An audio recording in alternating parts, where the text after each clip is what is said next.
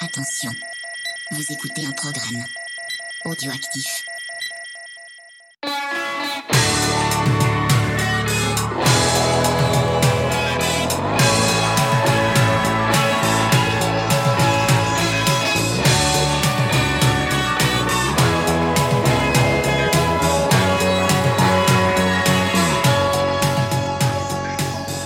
Salut à tous, on se retrouve pour un nouvel épisode de mon parcours en musique, enregistré aujourd'hui avec Claude Whipple, qui m'accueille chez lui. Comment ça va, Claude? Ça va super. Ça va? Bienvenue. Entre, euh, on va dire, en fin de semaine, euh, tranquille, un petit peu plus. Fin de semaine tranquille, début de, de déconfinement, euh, voilà, tout ça. Une espèce d'ambiance étrange, mais Un peu de bazar, mais. un peu de bazar, voilà. Alors j'ai décidé euh, de t'inviter puisque tu es aux manettes d'un spectacle plutôt orienté euh, enfant, mais aussi euh, famille, on va dire, Mhm. qui s'appelle Little Rock Story. Donc on va y, on va y venir euh, un petit peu plus tard. Mais avant, je voudrais qu'on parle un petit peu de, de ton parcours Ouais. et aussi de tout ce que tu fais euh, en plus de ce spectacle. Donc euh, j'avais trouvé euh, une école de jazz. Ouais, Ouais. marrant Qui t'a amené et quand qu'est-ce qui t'a amené justement à la musique peut-être un petit peu plus tôt? Alors, euh, j'avais toujours fait un petit peu, mais sans jamais vraiment tomber dedans. Comment dire le Peut-être un ingrédient important, c'est que je suis un peu hybride, moi, enfin, de, Mhm. de provenance. Enfin, je suis né en Uruguay, de mère argentine, père américain. Euh, J'ai grandi un peu dans beaucoup de pays, en fait, avant d'arriver en France. Je suis arrivé en France tardivement, vers l'âge de 13 ans. Et donc, euh, il y a tout un truc pour moi autour de, euh, de la langue et voilà et de l'oreille et tout ça. Enfin, peut-être qu'il y y a beaucoup de ça dans, dans ce qui m'a fini par me faire déboucher sur la musique. L'école de jazz, oui, alors ça, du coup, en fait, quand j'ai fait mes études, moi, j'ai fait de la philo, en fait, au Ouais. départ. Et j'ai fait la philo en même temps que je démarrais des études de musique. Euh, je commençais assez tard la, la musique pour de vrai, quoi. Et, euh, et donc voilà, à un moment donné, il a fallu faire un choix. Quand je suis arrivé en, j'ai passé ma maîtrise euh, philo, et puis je rentrais en DEA, et f- j'étais déjà en quatrième année d'é- d'école de jazz. Il fallait que je me décide un peu. C'était Ouais. pas possible de faire les deux. Fallait choisir. euh, fallait Et donc choisir voilà, un- j'ai un peu fait le saut là. Ouais. Mhm. Et donc en instrument guitare. Guitare électrique, ouais. Guitare électrique, Mhm. euh, c'est pareil, t'as commencé vers quel âge la guitare hein 18. Ouais, 18, ouais. ouais, peu- par là, assez tard, ouais. Assez tard. Ça t'a amené euh, vers, des, vers un métier donc, où tu es professeur au conservatoire Alors, y a- J'ai toujours un peu fait euh, les deux choses. D'ailleurs, je crois que j'ai enseigné. pff, dès que je savais jouer trois accords, Mhm. je, je filais des cours. Mais bon, ouais, j'ai toujours fait en parallèle ça, c'est-à-dire monter mes propres projets et en même temps enseigner. Euh, et les deux sont devenus de plus en plus sérieux et concrets, euh, Mhm. vraiment, vraiment parallèlement. À savoir euh, que je suis rentré en, dans le milieu des conservatoires quand j'ai eu à peu près 30 ans, quelque chose comme ça, alors qu'avant j'enseignais dans des assos, des Mhm. trucs. Donc là, ça devient un peu plus sérieux aussi, où on passe des concours et des examens, des choses comme ça, Mhm. pour le pour le pour Il y a de la l'enseignement. validation aussi pour les. Voilà, pour les- de la VAE, Pour ceux qui etc. suivent les cours. hein. Exactement. Et puis, euh, et puis côté, euh, côté en tant qu'artiste, euh, j'avais un premier quintet de jazz qui s'appelait Quintessence. Quintessence, ouais. Avant ça, j'avais fait un peu de latin funk, enfin des choses, voilà, plein de choses différentes. Et puis, et puis dernièrement, ce que j'ai le plus joué, c'est du reggae Ouais. avec avec un, un anglais qui s'appelle Flux. Pendant 12 ans, quand même, on a joué ensemble. Et puis Little Rock Story, c'est un projet qui a 5-6 ans maintenant. Voilà. Ouais, j'avais trouvé 2016 Comme ça. en création 2016, 2015-2016. ouais, Et donc, en... pour, pour rester un petit peu sur, euh, sur ton intervention auprès des, des, des étudiants ou des jeunes, euh, tu participes aussi à des actions dans les, dans les établissements scolaires? Euh, oui, ça m'arrive. Alors Oui. ça, c'est plutôt en annexe ou en, à côté de, de- du spectacle, justement, Ouais. Little Rock Story, qui propose tout un volet action culturelle assez divers, en fait, hein, parce qu'il y a beaucoup de publics différents. À la fois les publics des différentes salles, Mhm. Euh, qui souvent sont euh, fidèles et qui, ont, voilà, qui on propose de rencontrer euh, des artistes ou faire des faire des, des ateliers, des découvertes comme ça où ils peuvent embarquer leurs gamins. Alors c'est effectivement un spectacle jeune public au départ, et progressivement quand même on s'est rendu compte que ça marchait. Allez, je vais pas dire mieux parce que ça, ça, se fait pas. C'est pas, Mhm. c'est pas vendeur Différemment, on va dire. non mais mais ça marche super, vraiment aussi en, en tout public. Donc euh, oui, les interventions c'est souvent un partenariat avec l'éducation nationale. Euh, souvent les salles, elles ont déjà un volet action culturelle Mhm. qu'elles qu'elles, du coup qu'elles adaptent ou qu'elles euh, dont elles se servent pour inclure euh, euh, un petit peu de, de, de pédagogique. Mm. Voilà. Et pour moi, ça a été important, ça, c'est-à-dire que Euh, au départ, c'était un spectacle pédagogique parce qu'il est né comme ça euh, dans un conservatoire. En tout cas, c'était une forme comme ça très didactique, euh, Ouais. pédagogique. Et, euh, et quand on a vraiment voulu en faire quelque chose de voilà de de travailler, d'abouti, on s'était dit qu'on allait enlever pas mal de pédagogique pour en faire un- une vraie expérience artistique pour pour les gamins. Et du coup, on se permet à, à côté d'avoir du pédagogique pur et dur Mhm. euh, pour l'accompagner, quoi. Voilà. D'accord. Et ça, euh, c'est ce que vous faites. On va dire, je sais pas. euh, par exemple, vous jouez l'après-midi pour le, enfin, vous jouez le soir tout public, l'après-midi est pour des scolaires, et le matin vous intervenez dans les écoles. Ça se passe. Ça peut être comme ça ça, peut être comme ou ça, ça peut être la semaine d'avant, la semaine d'après. Ça peut être des fois un projet sur plusieurs semaines de travail. Ça peut être aussi euh, parfois le fait de rencontrer l'ensemble des, des enseignants et de leur donner des pistes et des, des billes pour, euh, pour euh, préparer les élèves qui Ouais. viennent, des choses comme ça. Enfin voilà. Et donc typiquement, vous venez avec vos instruments ou vous venez euh, plutôt avec des CD pour leur faire écouter un petit peu justement.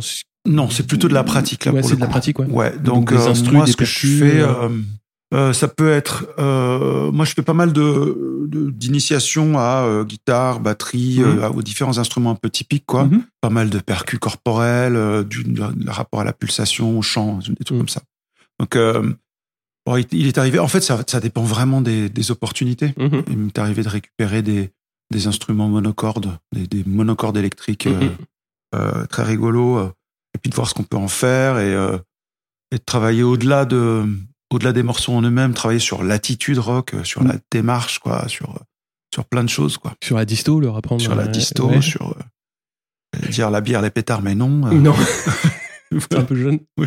D'ailleurs, justement, c'est orienté vers vers quel type de classe? C'est plutôt les primaires ou collège? Il y a où c'est Ah, ça, C'est vaste? Il y a les, ouais, il y a les, Oui, il y a il y les a les deux. cas de figure, ouais.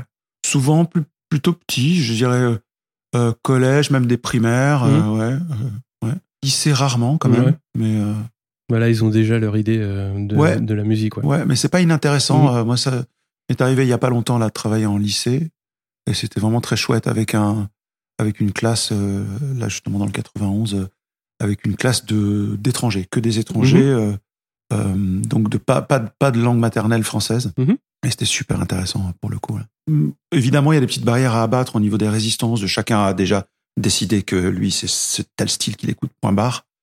Et c'est d'aller euh, retrouver ce qu'il y a comme source commune en fait Mhm. de toutes ces choses-là. Et justement, comme source commune, tu parlais de percussion corporelle mais- et de chant.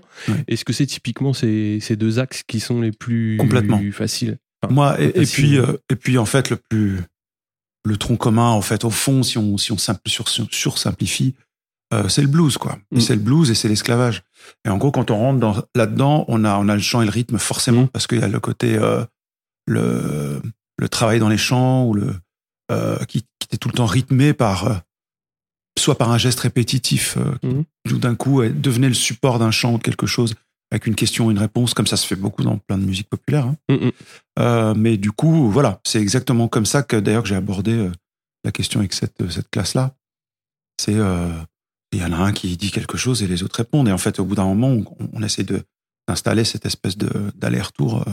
Donc on va parler euh, peut-être un petit peu du plus du spectacle Ouais. en détail. Donc Little Rock Story, euh, si j'ai bien compris, l'idée du spectacle c'est de reprendre un petit peu tout le parcours du rock, donc de sa création jusqu'à jusqu'à maintenant, et donc de présenter euh, au public, on va dire les, les grandes lignes des grandes des grands courants Mhm. qui ont découlé sur les du coup ça fait 70 ans maintenant. Ouais, ouais.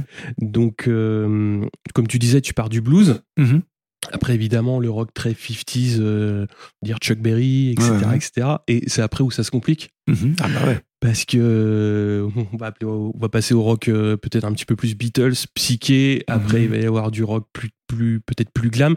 Comment est-ce que vous, vous avez découpé ce, justement cette, cette frise historique? Du rock Bon bah c'était c'était euh, c'est toujours évidemment super compliqué à faire euh, en essayant d'être euh, représentatif de tout et c'est pas du tout possible. Donc il y a forcément un moment où comment dire, on est influencé par certaines contraintes scénographiques ou pas. Bon voilà, on fait des choix. Moi, ce qui me semblait important, c'était de, prendre à chaque fois un morceau qui était emblématique vraiment d'un aspect peut-être du Mhm. rock. Peut-être que dans la même période, il y avait un autre aspect qui aurait pu se dégager. Il y en a souvent Oui. plusieurs.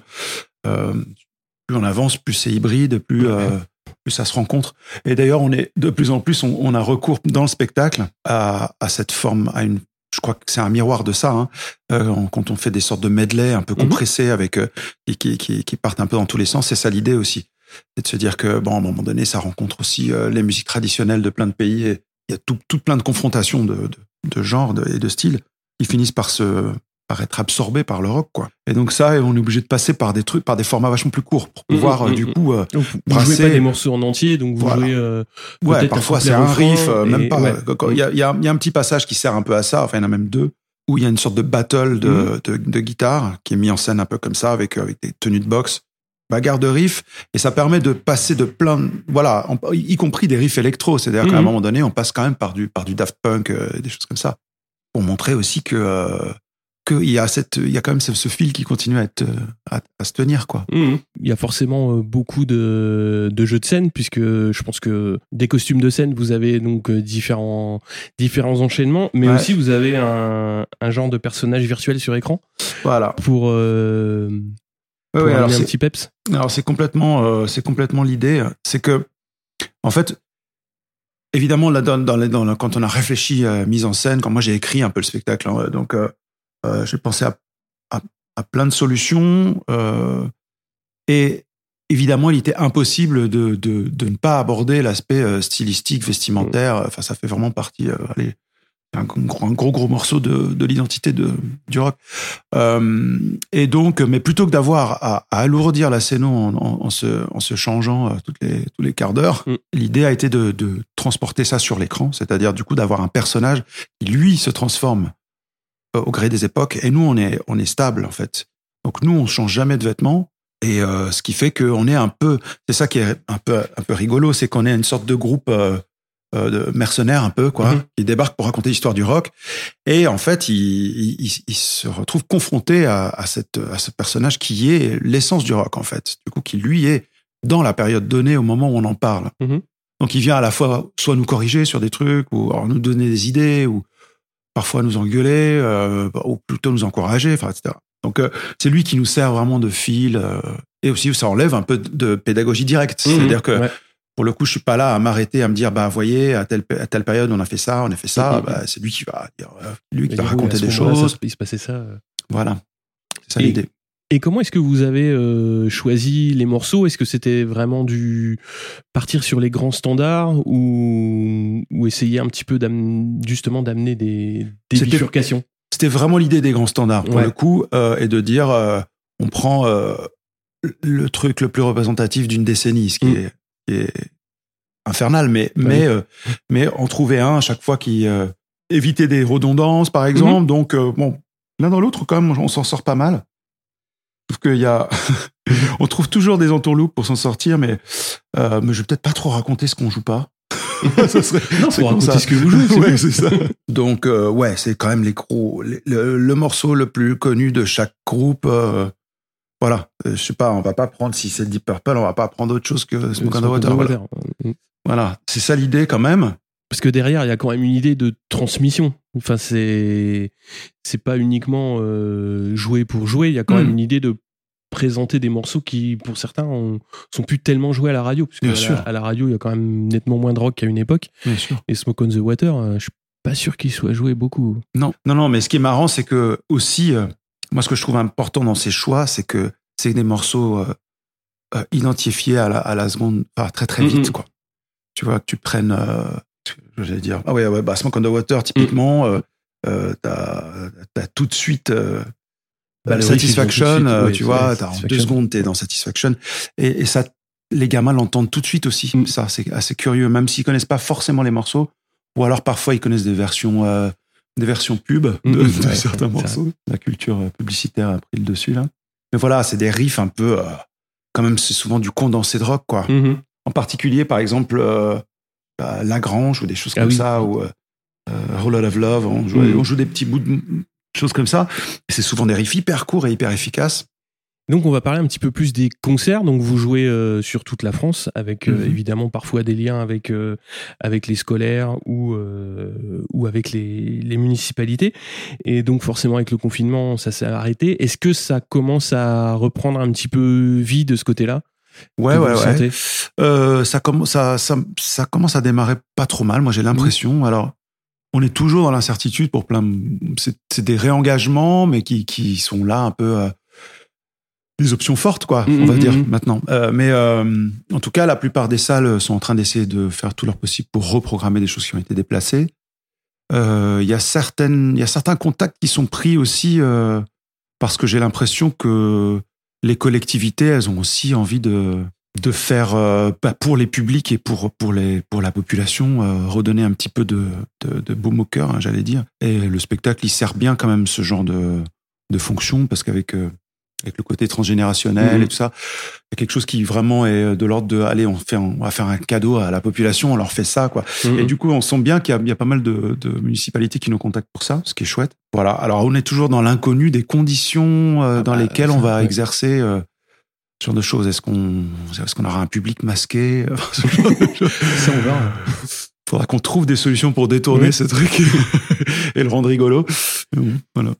D'accord. Donc euh, ça serait plutôt sur l'horizon de la rentrée alors. Voilà. Il y a- des contacts quand même pour l'été, mais Ouais, euh, pour l'été, ouais. mais euh, mais a priori le, le, le gros du le gros de la reprise c'est plutôt effectivement octobre. septembre, Ouais, octobre. septembre, octobre. Et cet été, ça serait plus sur des concerts en extérieur ou Non, c'est de l'intérieur. Aussi de l'intérieur, aussi de la salle. ouais.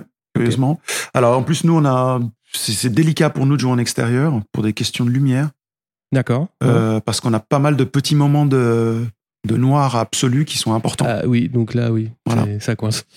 Donc c'est un peu difficile. Euh, alors ça s'est déjà fait, mais c'est des versions un peu euh, du coup un peu euh, partiellement satisfaisantes pour Ouais. nous. Pour nous. Mm.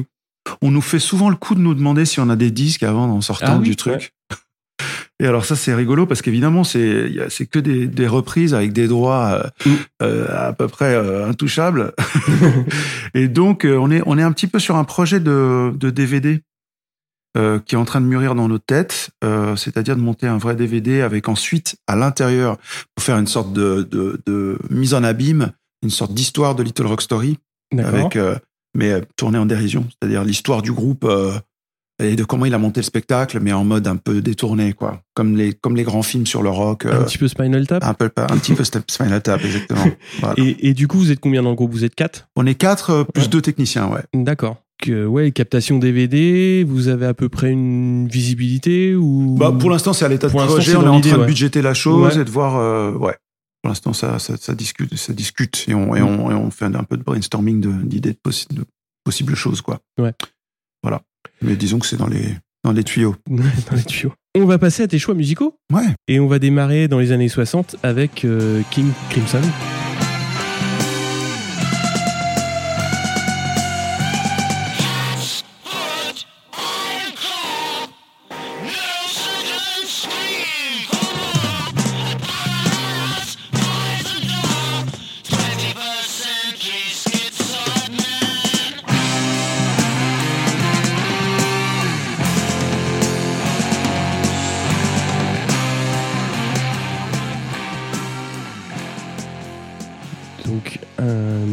Très très marquant pour euh, sa pochette, je trouve.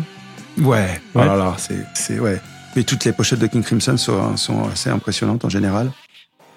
Bon, c'est une période, euh, c'est une période où il y a, je pense aussi à, euh, à Braxas de Santana, euh, des, des périodes où il y avait effectivement un, un gros gros boulot sur les pochettes psyché, etc. Euh, alors Cri- King Crimson, moi, c'est un groupe que j'ai écouté euh, depuis pas longtemps, en fait, que j'ai découvert il y a quelques années à peine. J'ai fait ce choix-là, j'aurais pu, en fait, j'avais évidemment, il y avait plein de Beatles qui me passaient, euh, euh, qui étaient incontournables, mais j'imaginais qu'il y avait pas mal de gens qui avaient dû déjà choisir ce genre de Mhm. choses-là, des, des, des Sgt Pepper ou des Abbey Road. Et puis j'avais aussi l'idée de d'Electric Ladyland, d'Hendrix. Mais, mais bon, ce qui, me- ce qui me plaisait là-dedans, c'est de prendre un peu ce- cette, cette tangente euh, du rock progressif, Mhm. qui aurait pu être aussi Yes ou. euh, bref, en tout cas, de, de, du- de, de ce rock euh, qui allait chercher les limites, quoi. Euh, Mm. euh, Pink Floyd aussi, Ouais, Pink par Floyd à cette époque-là. Et, et pour moi, ça a été une super découverte euh, assez récente, en fait, d'inventivité euh, et de son, quoi, de gros son.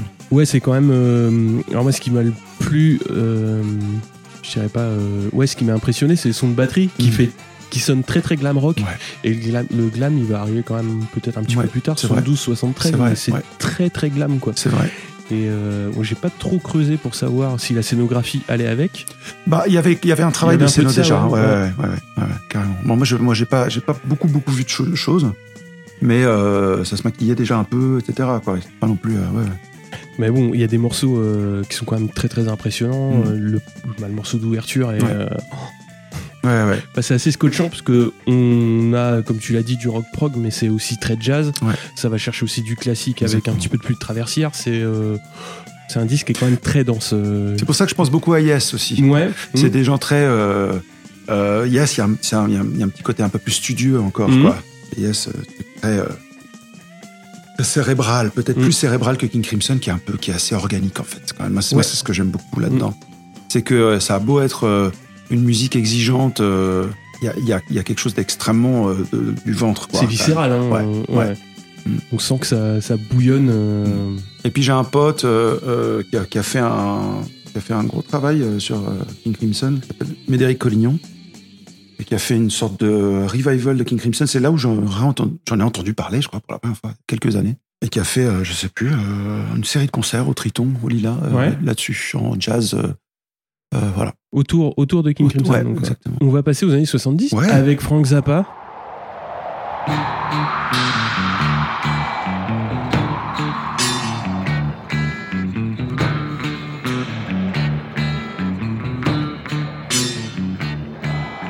Dreamed I was an Eskimo. Frozen wind began to blow.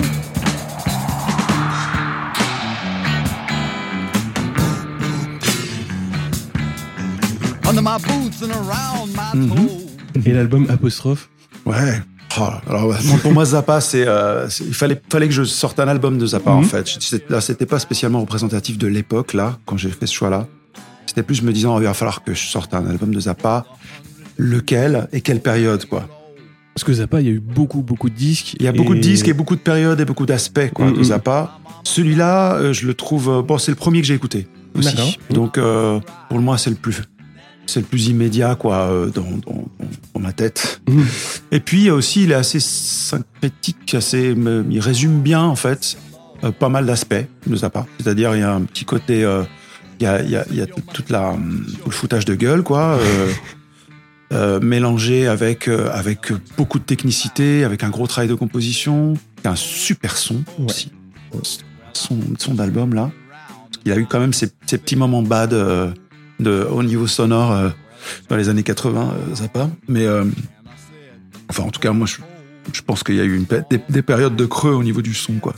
Euh, voilà, cet album-là, il est vraiment, vraiment mortel. Et en particulier, il y a un solo de guitare, le, le solo de guitare le plus acidulé qu'on ait jamais Mhm. entendu.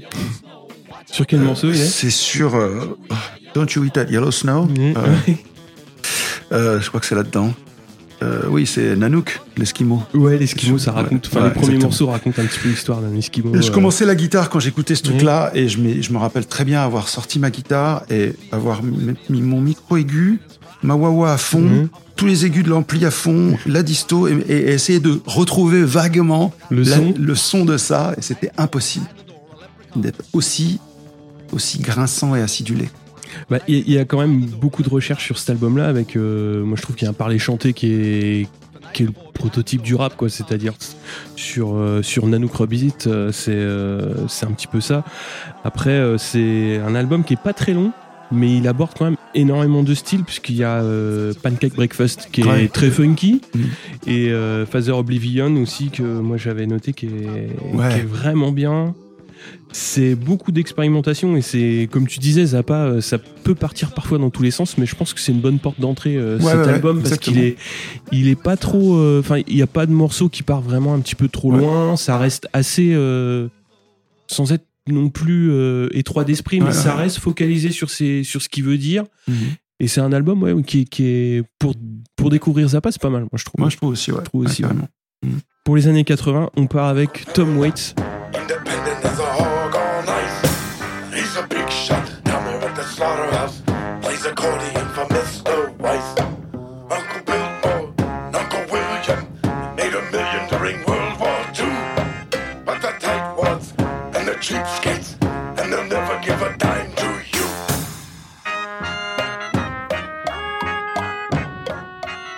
Donc là, une Ouais. voix euh, reconnaissable entre mille.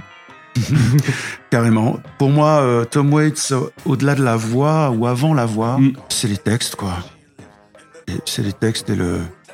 Enfin, c'est cette espèce de cohérence euh, décadente et de l'Amérique décadente, quoi. Je sais pas, ça il y, a il y a une poésie profonde là-dedans. Pour Mm. moi, c'est comme du Kusturica euh, américain, quoi. Comme, comme pour, euh, comme pour King Crimson, c'est, c'est plutôt une découverte tardive, mais j'ai l'impression qu'on peut pas aimer Tom Waits quand on est jeune. Je sais pas si c'est une loi éternelle ou pas. C'est difficile, c'est difficile d'accès quand t'es jeune, C'est quand même, Tom Waits. Hein. C'est pas du tout ça que j'écoutais à Mm. l'époque. Moi, pour te dire, euh, moi j'avais j'avais noté euh, pour les années 80, euh, j'avais noté plutôt Fishbone et, et Prince, quoi. Ouais. C'est Hmm. Marrant. Fishbone pour d'autres raisons, mais ça reste un de mes groupes préférés hein, de, de Fishbone. Mais, mais bon, en tout cas, voilà, Tom Waits, ça me paraissait important pour cette dimension poétique là. Mhm.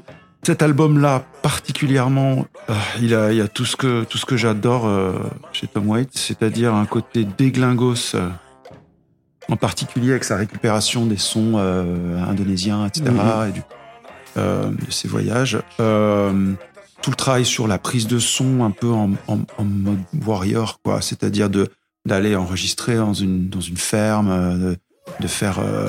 on entend vraiment la salle, quoi. On Mhm. entend vraiment que tout le monde est dans la même salle avec euh, des micros pas trop, pas trop collés aux instruments. Enfin, ça respire vraiment beaucoup. Ça vit beaucoup, ouais. Ouais. Ça cherche pas du tout euh, le- la, la patine du truc bien enregistré. Ça Mhm. cherche vraiment quelque chose de- d'assez organique. Euh, il me semble bien que c'est aussi euh, Marc Ribot à la guitare, là. Je crois que c'est lui, qui est un de mes guitaristes fétiches, j'aime beaucoup, beaucoup. Pareil, c'est comme, il, arrive à sonner comme si, comme si c'était un enfant de 8 ans, euh, en jouant des trucs incroyables. C'est fantastique. Et donc, euh, il y a, il y a- et puis il y a, il y a un truc très, euh, très aléatoire dans certains jeux de piano aussi chez Tom Waits, là, dans ces trucs-là où il, y, a, il y a quelques disques aussi où il, où il parle, là, où il raconte les, ça s'appelle storytelling. Mhm. C'est euh, c'est des, c'est des albums où, en gros, euh, euh, il, il- il joue dans un bar et puis, euh, et puis il ponctue, en fait, chaque morceau, il raconte l'histoire du morceau.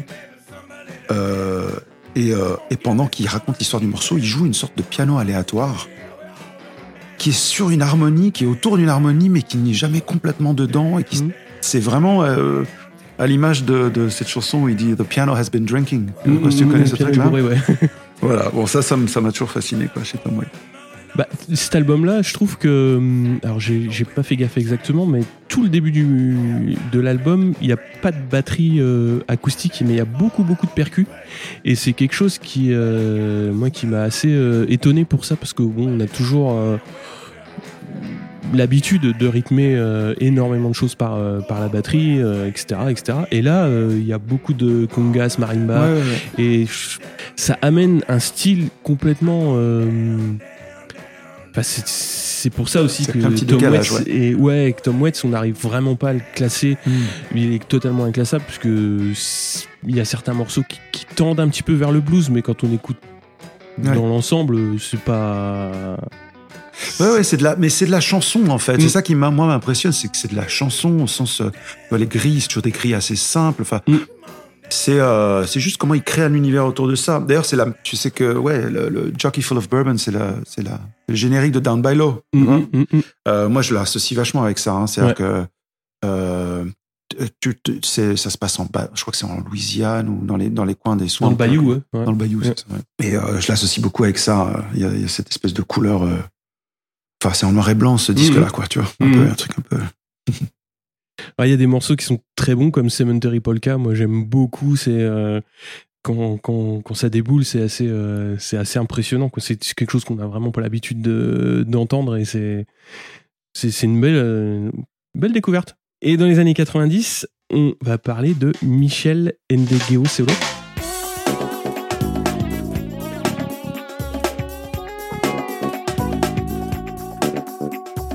Sit back, relax, A track. I dig it like an old soul record. Yes, I'm digging you. I dig it like an old soul record. Just sit back, relax, and listen to the A track. I dig it like an old soul record. Remember back in the day when everyone was black and kind. avec l'album Plantation Lullabies. Oui. Alors, du coup, euh, c'est marrant parce que je trouve un petit, petit point commun entre les deux là, c'est Mhm. que Marc Ribot a joué euh, pas mal avec euh, Michel Ndegocello aussi. Euh, c'est beaucoup, beaucoup plus récemment évidemment. Donc euh, ouais, les années 90. Là pour le coup, ça, c'est des des musiques. Alors là, j'avais j'avais un peu ch- choisi aussi Screaming Headless Torsos. Je Ouais. sais pas si tu connais ce groupe. Non, c'est quoi? C'est un groupe américain new-yorkais euh, avec euh, David Fuzinski à la guitare. euh, un groupe très euh, jazz, euh, enfin plutôt rock jazz que jazz rock. Mhm. Les avertis me, me comprendront. Euh, mais euh, disons que ça, c'est les musiques que j'ai vraiment que j'écoutais à l'époque. Et c'est l'époque où j'étais en train de travailler euh, mon instrument et que j'allais à l'école de jazz. Donc c'est un peu les trucs qu'on écoutait en tant que musicien pour, pour, pour, parce qu'on était épaté par des musiciens. Voilà. Il y a de quoi être épaté quand même. hein. Voilà. Et donc euh, là, il y a un peu la même clique d'ailleurs entre les deux, Michel Ndogecello et cet album-là et Screaming. Je crois que c'est cet album-là ou le suivant où il y a euh, euh, Gene Lake à la batterie, qui est, qui est- voilà, qui est un, un de mes batteurs vraiment préférés de l'époque. Donc, euh, alors Michel Ndogecello, il a fait beaucoup de choses après. C'est-à-dire que là, c'est son, je crois que c'est le premier, qui est un petit peu euh, avec pas mal de machines, et, très rentre dedans, très groove. Et pour le coup, oui, c'est vrai que dans, dans les disques dont je parlais avant, euh, j'étais pas trop dans les musiques noires. Et là, je pense que ça faisait partie de beaucoup des choses que j'écoutais moi, euh, quand même. euh, entre Prince et ça. Et... Donc, euh, donc voilà. Et puis des univers, un univers poétique assez fort. Elle très militante aussi, Mhm. euh, militante euh, gay. euh, euh, voilà. Et puis après, elle a fait des albums très différents, euh, beaucoup plus posés, beaucoup moins colère, colériques. Celui-là, il est un peu euh, vraiment, il, rentre de. Et le son, il aide à bien rentrer dedans. Ah ouais, ouais. Et euh, C'est compressé, c'est. c'est compressé. Moi, j'aime beaucoup le son de batterie, même s'il sonne très années 90, donc avec une caisse claire très sèche, euh, des coups de, de charlet ouvert euh, aussi qui, qui sont typiques de, de la prod de, de cette époque-là. Mais euh, je trouve que ouais, c'est un album où euh, chaque instrument on détermine très très bien euh, sa place, et étant donné qu'elle est bassiste. La basse elle est quand même bien mise en avant, on va dire. Et le jeu de basse est quand même impressionnant. Bah c'est pas rien, quoi. Oui, oui, c'est marrant parce qu'après, du coup, euh, elle est super intéressante à écouter par la suite. Mhm. Qu'elle a fait vraiment des albums beaucoup plus orchestraux, beaucoup moins euh, rythmiques. Euh, et on sentait que là, elle avait besoin de faire, comme on dit en anglais, faire un statement. C'est Mhm. faire euh, vraiment dire, euh, voilà, moi, je suis, je suis là, quoi. Mhm. et, et qu'après, une fois passé cette espèce de grosse impulsion, Mhm. elle a fait des choses beaucoup plus, euh, ouais, beaucoup plus, beaucoup plus axées sur la poésie, quoi. Ouais, beaucoup plus ouais, posé. Plus spoken word, plus, plus, Ouais, voilà. ouais. chanter, chanter, des cordes, voilà. Moi, j'aime bien Step Into Project Ouais. sur, sur ce morceau-là. Et c'est très funk, ouais, c'est très rap aussi dans le phrasé. Ouais, c'est euh, très rentre dedans. Pour les années 2000, on va passer à David Bowie avec l'album Eason.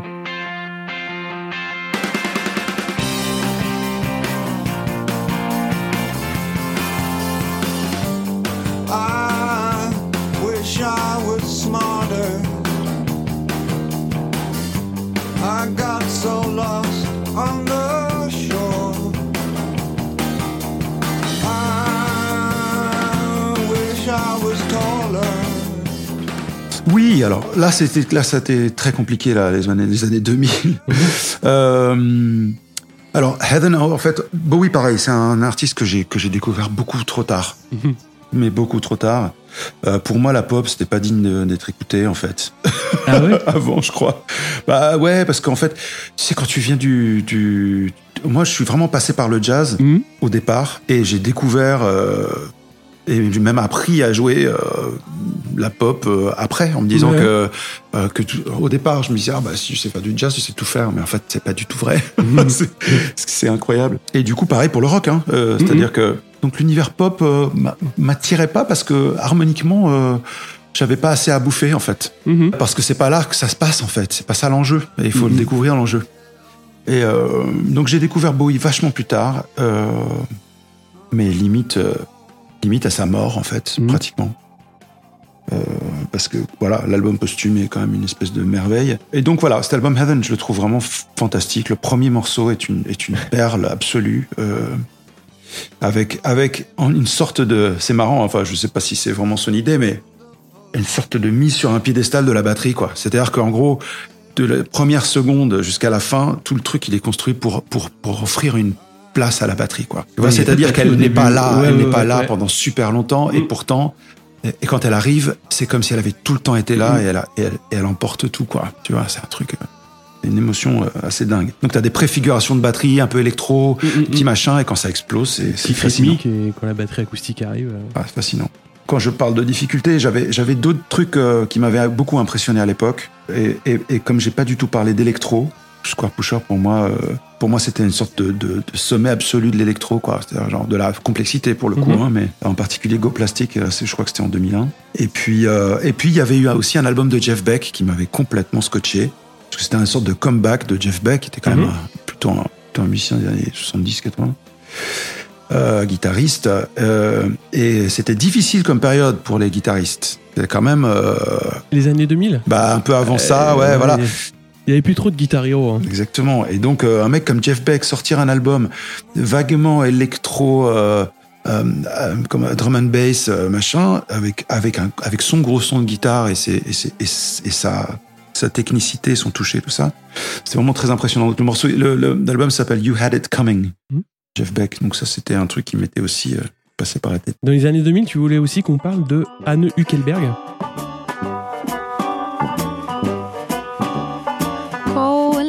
Girl, to the woods, the trees, they've been waiting for you, and your spring screaming green. You've come to make them see and to set them free, and then run into spring.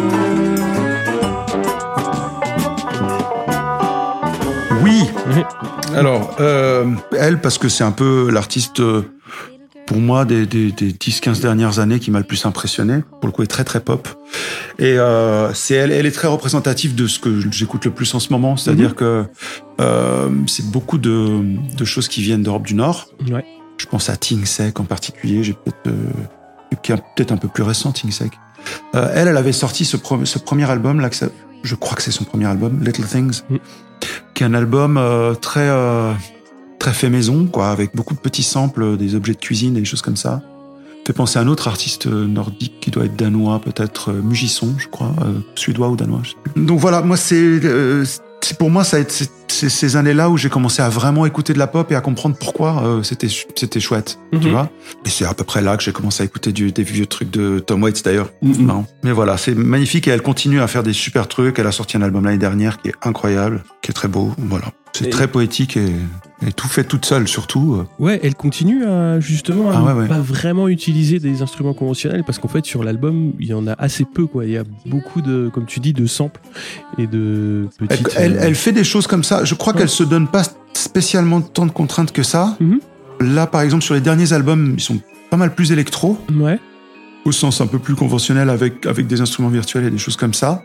Elle fait beaucoup de travail sur le, avec, avec des harmoniseurs vocaux Mhm. D'accord. qu'elle utilise de façon super intelligente et intéressante. Euh, par exemple, le, l'autotune qui est utilisé à toutes les sauces, euh, elle- elle- je m'attendais pas à ce qu'elle l'utilise déjà et Mhm. en fait c'est euh, c'est charmant quoi c'est à dire qu'en gros c'est des deuxième et troisième voix euh, au fond qui sont Mhm. autotunées et, qui du coup donnent un petit côté anecdotique alors, que- alors que sa voix principale l'est pas du tout enfin des choses comme ça elle, elle travaille ça super intelligemment quoi c'est toujours très raffiné Moi au niveau de la voix ça m'a fait penser un petit peu à Lisa Ekdahl.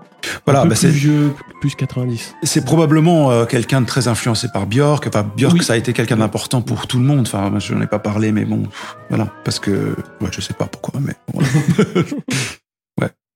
Et pour les années 2010, tu as choisi de parler de Hiatus Coyote. Thank you.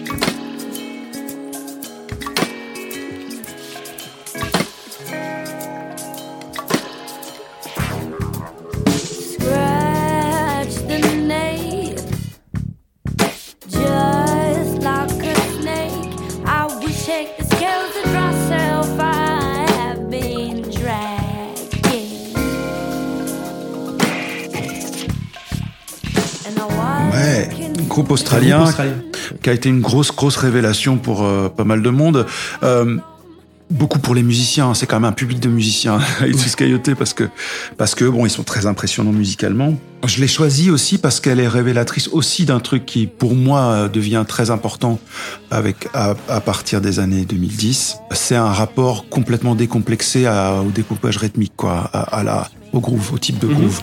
Il y avait des choses, des, des sortes de préfiguration de ça avec euh, Tribe Called Quest, euh, avec Mhm. tous les groupes de rap, euh, avec euh, euh, bah, Questlove qui a un peu inventé ce truc, enfin inventé, j'en sais rien, mais euh, qui a été un des premiers, disons, avec avec D'Angelo, à, à, à- travailler sur ces espèces de rythmiques de batterie décalées, avec une caisse claire franchement trop devant, Mhm. avec une, une ovalité du rythme et Ouais. non plus un truc carré, quoi. Ouais. Voilà. Et c'est même plus rond, quoi. C'est c'est vraiment ovale. T'as avec un début de, début de mesure lent et la fin de mesure rapide, etc.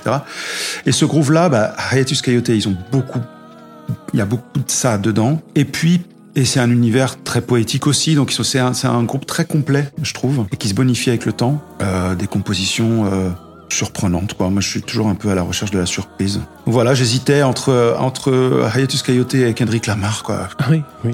Qui pour moi est aussi le- le- l'espèce de gars, euh, c'est un peu, c'est un peu Hegel en philo, quoi. Après, qu'est-ce qu'on fait après Hegel en philo? Qu'est-ce qu'on fait après Kendrick Lamar Après quoi? Kendrick Lamar. Il y en a plein qui se posent pas la question. hein. Ouais. Bah, il y a Moses Sumney, quoi, qui dernièrement moi, f- me, me fait dire que, ah, ok, il y a peut-être un gars là qui va faire quelque chose d'incroyable. Enfin, il, a, il a fait un- deux albums, mais. Bah, deux albums, euh, ça commence à, ça commence à faire un Ouais. petit un Ouais. joli sac à dos. quoi. Artiste ah, super impressionnant. euh, C'est plutôt dans quel style? Euh, Soul, Ouais, c'est nouveau, quoi.